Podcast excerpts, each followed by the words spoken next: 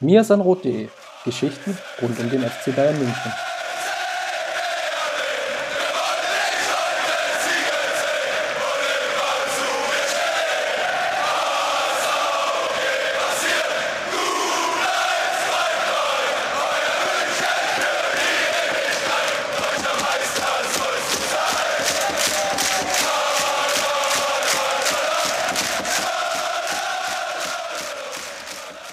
Servus und herzlich willkommen zum Misanrot Podcast Folge 198 mit dem wunderbaren Titel Expected Fools. Das ist so eine Art Rapid Reaction auf die Partie gegen Paris Saint-Germain, die stattgefunden hat am gestrigen Abend. Wir nehmen knappe zwölf Stunden nach der Partie auf, also sind sicherlich noch emotional aufgeladen. Worum geht's genau? Der FC Bayern war in jeder Statistik vorne, Torschüsse 31 zu 6. Ballbesitz 64 zu 36, gewonnene Zweikämpfe 56 zu 44. Wie heißt es dann so schön im Reporterdeutsch? Der FC Bayern war in allen Belangen überlegen, in allen Statistiken vorne, aber in der entscheidenden nicht, nämlich in den Toren. Die Münchner verlieren 3 zu 2 oder beziehungsweise 2 zu 3 das Heimspiel. Nach 0 zu 2 Rückstand kamen sie noch zurück, aber Mbappé sorgte dann Mitte der zweiten Halbzeit für den Siegtreffer für Paris und das Ganze wollen wir heute mit euch jetzt besprechen. In einer guten, kompakten halben Stunde bekommt ihr im Endeffekt eine schonungslose Analyse der Niederlage. Und ich sage wir, dann meine ich meine Wenigkeit Christopher Ramm und natürlich Justin Kraft. Grüß dich. Servus, Chris. Justin, lass uns direkt loslegen, ohne jetzt ganz viel Zeit zu verschwenden. Ich glaube, mehr oder weniger alle haben das Spiel gesehen. Wir brauchen da gar nicht so groß nachzuerzählen, was jetzt konkret passiert ist. War es die verdienteste, unverdienteste Niederlage aller Zeiten? Das muss ich jetzt erstmal sortieren. Ähm, verdienteste, unverdiente Niederlage. Ähm, Jein. Also ähm, Fakt ist, wir dürfen nicht den Fehler machen und äh, all die Statistiken, die du jetzt genannt hast, äh, nehmen und sagen, das war ein herausragendes Spiel der Bayern. Ähm, besser geht's nicht. Besser kannst du so ein Viertelfinale nicht spielen. Ähm, deshalb äh, war es einfach nur Pech. Das ist es nicht. Ich glaube, ähm, dann könnten wir den Podcast hier auch direkt dicht machen, wenn das so wäre. Ähm, man muss schon analysieren, wie sind die drei Tore zustande gekommen. Man muss äh, analysieren, warum hat es vorne nicht zum, zu mehr gereicht als diese zwei Tore. Ähm, und ich glaube, äh, ja, deshalb äh, verdient war die Niederlage auf keinen Fall. Ähm, das, das, oder so, soweit darf man die Statistiken dann auch gerne interpretieren. Ähm, mittlerweile hat auch Statsbomb äh, seine Statistiken bei fbref.com ähm, mit drin. Ähm, 3,1 zu 1,5 für die Bayern. Das äh, an anderen Stellen wurde teilweise oder ging der Expected Goals Wert der Bayern schon Richtung 4. Ähm, bei Statsbomb, den ich am meisten vertraue, ist es jetzt 3,1 zu 1,5. Das ist gut. Das ist in der Offensive sogar sehr gut, finde ich. Ähm, aber ja, über die, über die Defensive muss man wahrscheinlich abermals sprechen. Und ähm, wenn du dich so desolat in diesen drei, vier Szenen präsentierst, wo PSG einfach die Chance hat, dann die Tore zu erzielen, dann brauchst du dich auch nicht wundern, dass ein Kilian Mbappé äh, oder, oder ja, wie sie alle heißen, dass sie, dass sie dann die Chancen vorne nutzen. Lass uns mal einsteigen. Eigentlich ging es ja sofort los. Die Bayern sind ja eigentlich komplett hinterhergerannt, die ganze Partie. Mit der allerersten Szene entstanden mehr oder weniger schon aus einer guten Chance. Früher Eckball für die Bayern. Choupo-Moting köpft an die Latte. Es gibt Abstoß. Ähm, Ball wird ein bisschen hin und her gespielt. Koman presst extrem hoch auf Kilo Navas. Da ist natürlich schon mal die Frage, muss das jetzt sein in der dritten Spielminute? Aber okay, das war natürlich sicherlich der Ansatz, erstmal früh hoch drauf zu gehen, Druck zu machen. Ähm, das zwingt dann Hernandez im Mittelfeld natürlich auch sehr hoch rauszuschieben, ähm, verliert die Position. Und was dann passiert ist, oder was wir als, als Muster dann auch gesehen haben, Mappé ähm, geht viele Diagonalläufe, zieht dann so teilweise Innenverteidiger, wie zum Beispiel jetzt Süle, aber dann auch später Hernandez, ähm, raus aus den Positionen und öffnet dadurch den Raum. Und Neymar, der zentral gespielt hat, dadurch, dass Draxler reingekommen ist, etwas überraschend, die Mannschaft. Neymar hat dann zentral gespielt hinter den Spitzen, hatte dann relativ viel Platz, kann dann Mappé steil schicken und Ja, ich formuliere es mal so, Neuer sieht nicht ganz glücklich aus. Wir haben relativ lange bei uns im Slack diskutiert, war es jetzt ein Torwartfehler oder nicht. Ich bin gerade bei dieser Position, ja, war sicherlich ein Fehler. Die Fehler vorher waren entscheidender. Was nicht passieren darf, ist eigentlich, dass Mbappé aus sieben, acht Metern, zwar aus Halbspitzenwinkel, zum Abschluss kommt. Klar ist der haltbar und dann an guten Tagen hat er wahrscheinlich den, den auch in, sagen wir mal, 95 von 100 Prozent der Fällen. Aber er darf eben eigentlich gar nicht da zum Schuss kommen, weil wenn er gezielt in den, ins lange Eck schießt, ist Neuer auch chancenlos. Ja, ähm, hast du schon gut analysiert. Ich würde vielleicht versuchen, noch so ein paar Ergänzungen zu machen. Ich glaube, ähm, dass Coman hochpresst, ist vollkommen in Ordnung. Ähm, diesen langen Ball auch erzwingt, aber da musst du den langen Ball eben auch ähm, ja, verteidigen. Und ähm, das haben die Bayern erst getan, indem Kimmich an den Ball kommt. Ähm, Kimmich verliert dann den Ball. Jetzt kann man sagen, ähm, er muss das natürlich im Blick haben, dass da Neymar in seiner Nähe ist. Ähm, gar keine Frage, äh, trägt auch eine Mitverantwortung, ähm, rennt dann auch unglücklich hinterher. Ähm, aber grundsätzlich dürfen dir in dieser Szene zwei weitere Dinge nicht passieren. Einmal, dass Alaba so out of position ist, dass er dann am Ende auch nur noch hinterher rennt. Das darf nicht passieren.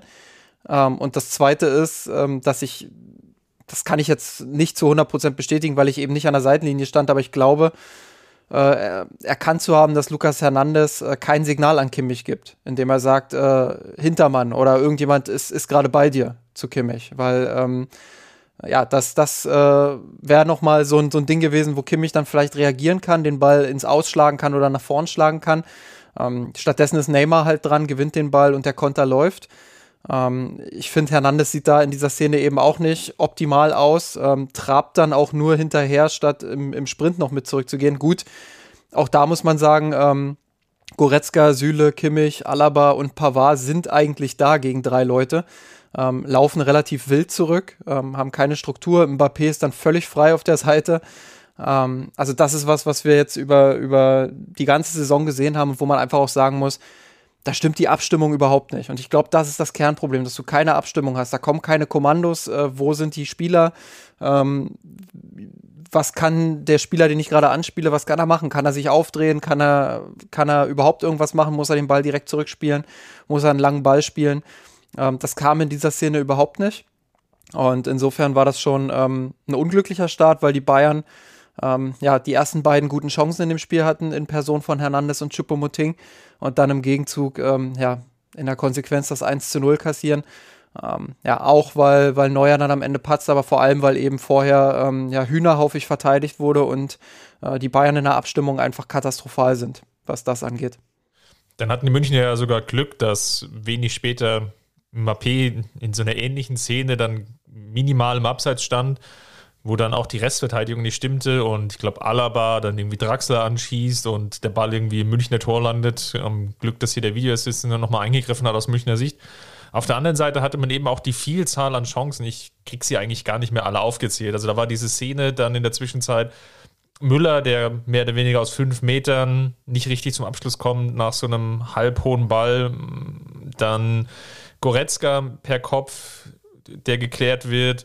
Äh, der Schuss von Pavard aus dem halbrechten Raum, äh, Choupo-Moting, der irgendwie, glaube ich, am knapp rechts am Posten vorbeirutscht mit einer Szene und dann passiert das 0 zu 2. Und also ich kann es ich kann's ja mal an der Stelle, kann ich ja mal aufzählen, weil ich ja. gerade hier die Statistik offen habe. Ähm, also die ersten drei Chancen hatten wir ja gerade mit Lukas Hernandez, Choupo-Moting und dann das Tor von Mbappé. Dann kommt ein Abschluss in Minute 7 von Kimmich, Minute 7 Alaba, Minute 9 Goretzka, Minute 10 Müller, Minute 13 Goretzka, Minute 19 Goretzka, Minute 19 Pavard, Minute 20 Pavard, Minute 20 Süle, Minute 27 Choupo-Moting und dann kommt in der 28. Minute ähm, das Tor durch, durch Marquinhos, was du jetzt äh, erzählen wolltest. Also einiges, was dazwischen war, ähm, ja, wo die Bayern durchaus auch die Chance hatten, ähm, ja, nochmal den Ausgleich zu erzielen. Nach einer Standardsituation, im Endeffekt, Chupomoting klärt einen Eckball und was dann passiert ist halt, man sieht es in einer Zeitlupe ganz gut, die so auf Höhe der, der Haupt- oder Gegentribüne, je nachdem, wie man das jetzt sehen will, angebracht war, so auf Höhe des Strafraums, dass die Münchner zu langsam raustraben, namentlich natürlich Süle, Alaba, aber auch Coman war jetzt nicht der Allerschnellste und dann versuchen auf Abseits zu spielen, klar, normalerweise spielt dann Neymar eigentlich tendenziell eher den Rückpass oder den Spieler in dieser Position wird er den Rückpass spielen. Aber Neymar passt extrem scharf ins Zentrum, trifft Marquinhos und der steht frei vorm Tor und muss nur noch einschieben. Das passt halt auch wiederum ins Bild. Ja? Ähm, man ist da nicht zu 100% aufmerksam. Man rechnet einfach damit, naja gut, der wird jetzt eher mal den Sicherheitsball spielen und stattdessen spielt er halt den Steilpass in die Spitze und verpasst dann halt, ja, einfach die, die, die gedankliche Schnelligkeit. Wenn, wenn Süle, Alaba und, und Koman, wahrscheinlich beim letztgenannteren kann man sicherlich noch argumentieren, ob das dann, war so knapp abseits vielleicht gewesen, aber das war auch wieder so ein Paradebeispiel dafür, dass man halt nicht individuell nicht gut genug aufgestellt war. Definitiv. Auch da wieder, also wie die Mannschaft einfach herausrückt, ähm, ohne Druck auf den Ball zu bekommen. Also ähm, Kimmich läuft zu langsam äh, auf Neymar zu. Das ist schon mal das erste Ding. Ähm, muss ihn eigentlich viel mehr unter Druck setzen. Und dann hast du in der Mitte eine Situation mit äh, fünf Spielern, mit fünf Bayern-Spielern. Ähm, gut, ich glaube, einer davon ist Chupomoting, der sich schon nach vorne orientiert. Ähm, aber das darf nicht passieren. Du, du verlierst die Spieler in deinem Rücken und neben dir vollkommen aus dem Blick. Und ich habe hier gerade auch das Standbild nochmal bei der Zone offen. Das ist äh, bemerkenswert, wie alle Bayern-Spieler auf den Ball gucken aber keiner achtet darauf, was macht eigentlich Marquinhos, was macht eigentlich Mbappé, ähm, ja, was, was machen die Pariser? Und äh, in dem Moment so zu schlafen, kollektiv, äh, das darf dir in einem Champions League Viertelfinale nicht passieren. Und da kannst du noch so gute, äh, noch so eine gute Phase haben, gerade im Spiel. Ähm, das ist einfach schläfrig und äh, die Bayern rücken nicht gut heraus und ähm, ja, schaffen es so nicht, den, den Assist von Neymar zu verhindern. Ich meine, dass der mit seinen Füßen ähm, auch mal besondere Dinge machen kann, steht außer Frage. Ähm, ja, Weltklasse-Assist dann, aber einfach auch äh, ganz, ganz schlecht verteidigt. Und wenn ich mir angucke, wo Süle und Alaba da in der Situation stehen, ja, da, da äh, wird mir aus fußballtaktischer Sicht äh, ein bisschen schlecht, muss ich sagen, weil ähm, die ja fast auf einer Linie dort äh, stehen, sich überhaupt nicht absprechen. Ähm, keine Abstimmung, wir hatten es gerade beim 1-0. Ähm, auch hier wieder keine Abstimmung. Marquinhos steht da völlig frei zwischen, zwischen den ganzen Bayern-Spielern ähm, macht die gegenläufige Bewegung, ist nicht im Abseits und äh, macht dann das 2 zu 0. Ja, darf dir einfach nicht passieren. Ähm, das, das äh, sind Anfängerfehler, würde ich fast sagen, auf diesem Niveau natürlich, aber, aber das sind Fehler, die, die einfach in dieser Saison schon häufig passiert sind und ähm, wo man einfach ja, hinterfragen muss, warum passiert das immer wieder? Weil ähm, das hat ja nichts mit, mit, einer, mit einer taktischen Ausrichtung zu tun. Das ist ja kein Gegentor, das fällt, weil die Bayern extrem hoch verteidigen. Das ist ein Gegentor, was fällt, weil sie in dem Moment schläfrig sind, weil ihnen die Konzentration fehlt und weil es da anscheinend keinen gibt, der äh, eine ordnende Hand ist, der, der die Kommandos gibt, der sagt, ähm, hier, ähm, raus, du raus, nimmst raus. den, ich nehme den, oder raus, raus, raus. Ähm, das ist völlig inkonsequent. Die einen Spieler rücken raus, ähm, die anderen Spieler, ja, traben so ein bisschen, denken, okay, da passiert jetzt erstmal nichts mehr. Und schon ist Marquinhos durch und es steht 2-0 und du hast eine Situation nach einer halben Stunde, ja, die du, die du eigentlich unbedingt vermeiden musstest, weil ähm, eigentlich war klar, Paris mit dieser Offensive, die werden noch den ein oder anderen Konter bekommen. Es ist unwahrscheinlich, dass es bei zwei Toren bleibt. Und ähm, ja, dann, dann bist du natürlich als FC Bayern extrem in Zugzwang. Es war alleine in den Heimspielen in dieser Saison jetzt der vierte 0 zu 2 Rückstand. Dortmund ja erst vor wenigen Wochen, ähm, Bielefeld bei einem ähnlichen Wetter, etwas länger her, aber auch schon in diesem Kalenderjahr. Dann gab es noch Mainz und was habe ich jetzt noch vergessen? Das vierte Spiel. Äh, Paris. Jetzt erwischst du mich auch ja, falsch. Ja, genau, Paris. Also logischerweise, ach, das war jetzt, Paris. Ja. ähm, also, äh, damals. Äh, genau, damals. Äh, kurzum, das ist ein gewisses Muster. Defensiv sind sie nicht gut genug. Ich glaube, zwischendrin ähm, hat, hat Wolf Fuß dann nochmal die Statistik gebracht. Das war jetzt auch das 50. Gegentor. Ich glaube, das 2 zu 0 im 42. Pflichtspiel. Das ist in der Summe für den FC Bayern, wenn man auch überlegt, gegen wen sie zum Teil in der Bundesliga spielen und agieren, gegen welche Offensiven, ist das zu viel. Und ja, ähm, du, definitiv.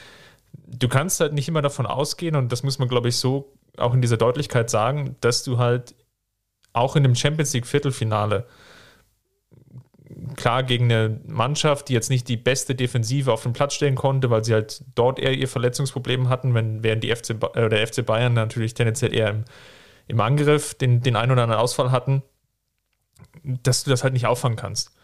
Du kannst einfach nicht davon ausgehen, dass du so ein Heimspiel mit vier Toren Unterschied oder mit, mit, mit vier eigenen Toren gewinnst. Klar, du hattest die Chancen sicherlich dafür. Wir schauen ja jetzt auch gleich nochmal weiter.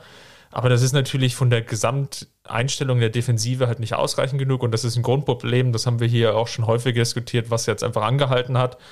Und wenn wir jetzt mal weiterschauen, wie, wie die Partie da weiterlief, Marquinhos ging dann verletzt raus, beim FC Bayern kam dann Davis für Goretzka mit einer Muskelverletzung oder beziehungsweise Goretzka mit der Muskelverletzung, für ihn kam dann Davis, der dann sicherlich nochmal ein sehr belebendes Element war. Ich glaube, wir kommen dann gleich nochmal so auf die, die Individualleistung und Choupo-Moting erzielt dann den Ausgleich, äh, nicht den Ausgleich, den Anschlusstreffer nach einer Halbfeldflanke von Pavard.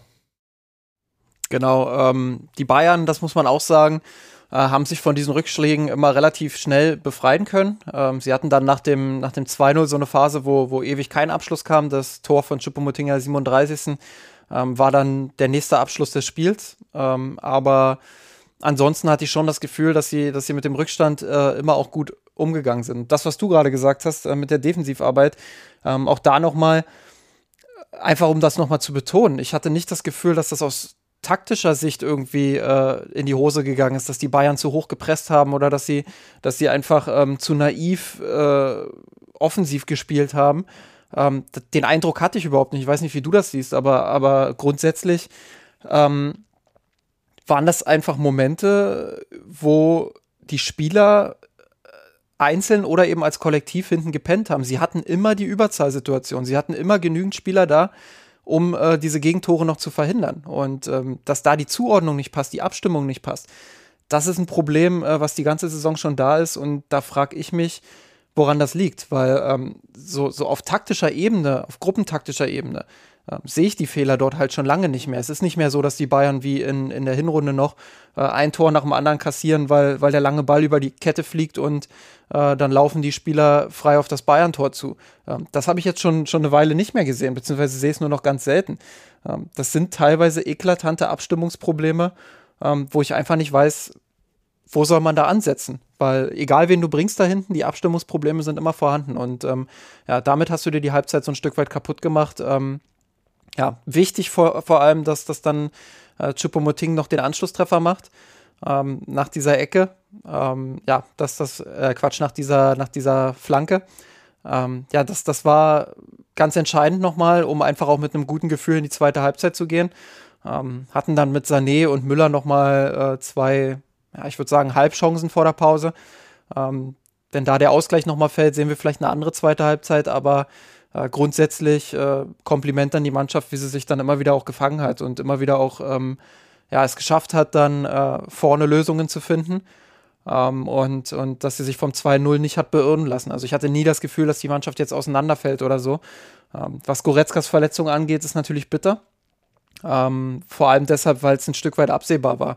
Also in der Länderspielpause hatte er ja schon Wehwehchen. Ähm, ich äh, finde es immer noch ein Unding, dass Joachim Löw ihn trotzdem hat äh, in den drei Spielen ja, fast durchspielen lassen komplett.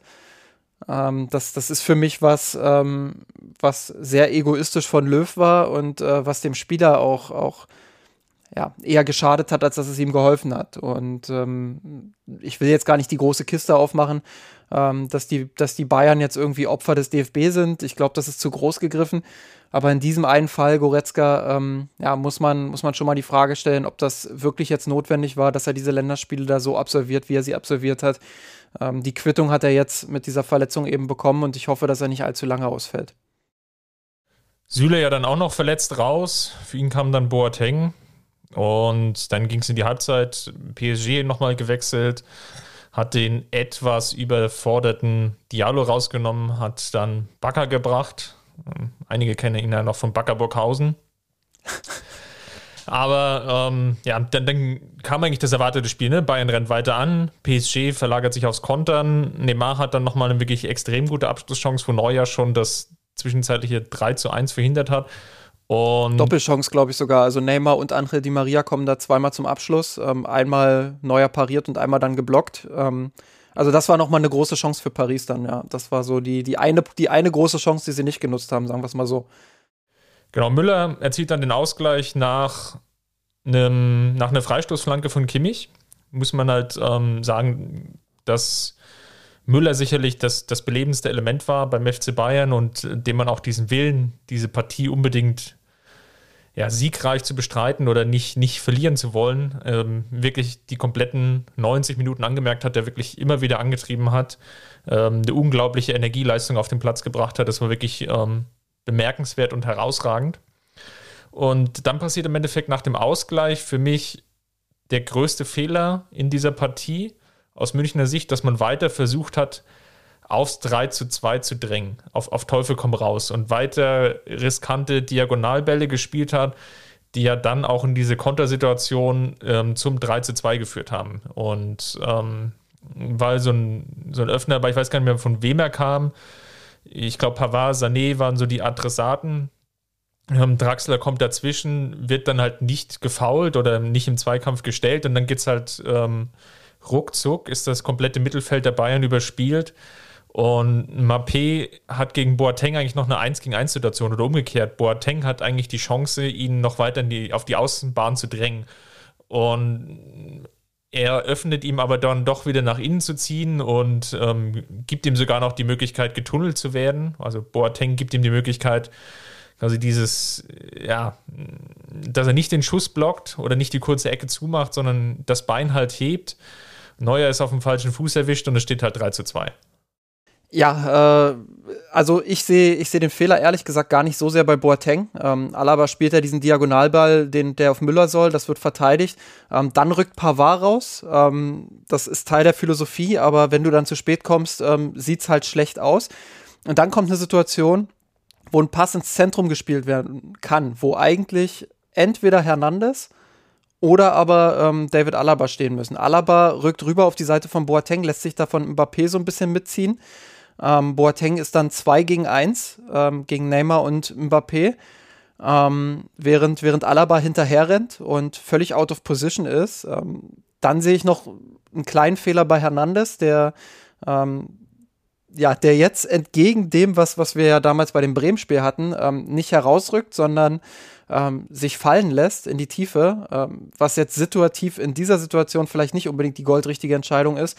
Ähm, hat eine schlechte Körperhaltung, also er kommt nicht in, ins Sprintduell mit Hernandez. Wenn er ähm, ein bisschen offener steht, dann kommt er vielleicht noch mal ähm, ins Sprintduell mit Mbappé. Ähm, schafft, das, schafft das nicht, weil er eben zu tief steht, zu äh, sehr mit dem Rücken zum Geschehen, äh, was dann eben passiert.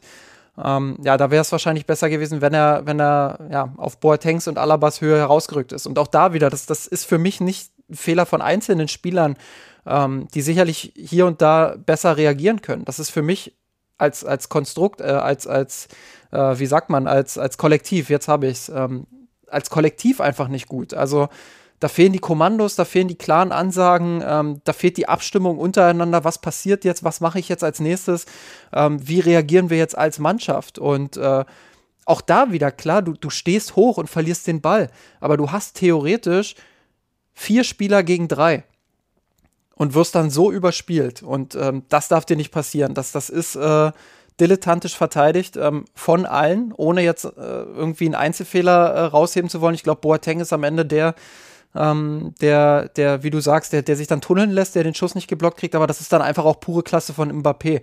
Also ähm, da will ich Boateng gar nicht den, den großen Vorwurf machen. Ähm, ich glaube, viel früher schon verpassen es die Bayern, Druck auf den Ball zu bekommen. Ähm, und ja, das ist abermalig eine Situation, wo sie Amateur verteidigen und wo man dann am Ende sagen muss, ähm, solche Szenen kosten dann am Ende ähm, ein gutes Ergebnis. Und ähm, da kann man die Leistung insgesamt herausheben, wie man will. Ähm, es sind eben solche Szenen, die dir das Genick brechen. Und du spielst ohne einen Lewandowski vorne, der die Tore im Normalfall macht. Ähm, das weißt du. Du weißt auch, dass du viele Chancen brauchst. Ähm, du weißt, dass du gut im Spiel bist, dass du vorne in der Lage bist, die Chancen zu kreieren. Ähm, aber dass du dann äh, in solchen Szenen immer wieder überrumpelt wirst, ähm, das bricht dir dann irgendwann das Genick. Und ähm, ja, in der Champions League ist es dann eben so, äh, dass Mannschaften wie Paris ähm, ja nicht viele Chancen brauchen, um, um am Ende drei Tore zu erzielen. Dann hatten die Münchner, vor allem der Schuss von Alaba, bleibt mir noch im Gedächtnis, kurz in der 86. Minute. Dann, ich glaube, nochmal der Drehschuss von Müller eine Minute später. Das waren, glaube ich, so die größten Chancen dann nochmal auf den, den Ausgleich. Ähm, fällt nicht. Und so verlierst du die Partie 2 zu 3. Lass uns mal ein Fazit ziehen. Ähm, vielleicht auch nochmal auf Bezug nehmen auf den Eingang der Sendung, als ich ja gefragt habe, die verdienteste, unverdienteste Niederlage. Was ich damit meinte, war, Verdient in dem Sinne, weil man, glaube ich, zu viele individuelle Fehler gemacht hat äh, bei den Gegentoren. Unverdient, weil man natürlich trotz allem eine Vielzahl an Abschlüssen generiert hat und das Spiel, glaube ich, lange Zeit dominiert und geprägt hat. Ich glaube, was man vielleicht als einen Fehler herausstreichen muss, ist bei der Vielzahl an Abschlüssen sicherlich, ähm, wen man in Abschlusssituationen gebracht hat. Wenn ich jetzt in die Statistik schaue, Alaba war mit Müller und Choupo-Moting zusammen ein Spieler, der fünf Abschlüsse hatte ist vielleicht jetzt nicht unbedingt der Spieler, wo ich jetzt als Mannschaft will, dass er jetzt die meisten Schüsse hat. Pavard mit drei ist natürlich jetzt auch schon relativ viel. Kimmich nochmal zwei. Süle und Hernandez jeweils noch ein. Und wenn ich das jetzt schon zusammenzähle, dann bin ich halt schon bei ein Drittel. Also ein Drittel der Abschlüsse kam vielleicht von Spielern, wo ich jetzt nicht zwangsläufig will, dass sie zum Abschluss kommen. Auf der anderen Seite natürlich, ja, du guckst in die Statistik, du hast 18 Schüsse innerhalb des Strafraums, da kannst du eigentlich nicht meckern die Schüsse, die von außerhalb des Strafraums waren, waren bis auf einen, waren innerhalb von, von 20 Metern und fast alles aus einer zentralen Position. Also da, die, die Anzahl an Schüssen und, und, und wo die Abschlüsse gesucht wurden, da kannst du nicht, nicht wirklich meckern. Ich glaube, wenn, dann wirklich nur darum, wer vielleicht dann den Abschluss gesucht hat, dass man da teilweise dann zu überhastet war ähm, oder den besser postierten Mitspieler zum Teil aus den Augen verloren hat. Ich glaube, bei einer Szene hätte Pavard zum Beispiel mal durchlassen können ähm, für Sané. Teilweise standen die sich dann auch selbst im Weg, weil die Positionierung nicht ganz perfekt war. Aber das ist natürlich bei so vielen Abschlüssen dann auch irgendwann jammern auf hohem Niveau. Ja, ähm, also grundsätzlich gebe ich dir natürlich recht. Ähm, die Frage ist, wen will man denn aus dieser Startelf in Abschlussposition haben? Ähm, okay, Leroy Sané wäre vielleicht jemand, wo man sagt, ähm, der ist immer für Tore gut, ähm, aber dann hört es eigentlich auch schon auf. Äh, Thomas Müller ist auch noch jemand, der, der immer in der Lage ist, Tore zu schießen, der aber auch äh, durchaus mal für die ein oder andere, äh, für den einen oder anderen Chancenwucher bekannt ist. Ähm, also man muss es dann so klar sagen, ähm, dass hinter Lewandowski einfach in Anführungsstrichen der Killer gefehlt hat. Ähm, das, das wäre jemand wie Serge Gnabry gewesen, wo ich sage, der, der braucht in Topform braucht er auch nicht viele Chancen. Skoretzka. Ähm, ja, ja, klar. Ähm, auch jemand, äh, der dem Spiel sicherlich im weiteren Verlauf noch gut getan hätte. Aber ähm, ja, das, das ist dann eine Situation, die muss man vielleicht auch mal akzeptieren, ohne zu sagen, ähm, da wurde, da wurde irgendwie gepennt auf dem Transfermarkt oder so. Ich glaube, wenn jemand wie Robert Lewandowski ausfällt, dann äh, ist er nur schwer zu ersetzen und du wirst keinen Spieler auf dem Transfermarkt bekommen, der ihn dann eins zu eins ersetzen kann. Das, das geht einfach nicht, weil du dann diesen Spieler eben in 95 Prozent der Spieler auf die Bank setzen musst und äh, dir nur selber Unruhe machst. Das, das ist einfach ein Dilemma. Ähm, das, ist jetzt, das ist jetzt passiert. Ähm, trotzdem haben die Bayern genug Chancen gehabt, das auch ohne ihn zu regeln, keine Frage. Ähm, aber du brauchst auf diesem Niveau, brauchst du, äh, um die Champions League dann am Ende zu gewinnen, brauchst du alle Spieler, ähm, oder zumindest deine, deine absoluten Anker. Und äh, klar kann man argumentieren, Paris hatte auch zwei wichtige Ausfälle mit Paredes und Ferrati. Ähm, gar keine Frage, das ist auch so, das, das hat sie auch geschwächt. Aber ähm, ich wage trotzdem zu behaupten, dass allein dieser Lewandowski-Ausfall den Bayern mehr wehgetan hat, ähm, als alles, was bei Paris gefehlt hat. Ähm, auch aufgrund der Spielweise, aufgrund der Spielanlage beider Mannschaften. Ähm, für Paris ist entscheidend, dass sie vorne ihre, ihre Maschinen haben, mit Neymar und, und Mbappé vor allem. Ähm, ja, für die Bayern wäre es entscheidend gewesen, dass sie vorne jemanden haben, der die Dinger macht. Und das wäre Robert Lewandowski gewesen. Ähm, Sei es drum, es ist nicht passiert, aber ich glaube, was man aus diesem Spiel definitiv mitnehmen kann, ist, ähm, dass, ähm, ja, dass, dass im Rückspiel immer noch alles offen ist, auch wenn es jetzt brutal schwer wird. Ich glaube auch nicht, dass Paris sich nochmal äh, so desolat präsentieren wird, wie sie es wie es jetzt in München getan haben. Und das muss man in aller Deutlichkeit eigentlich auch sagen.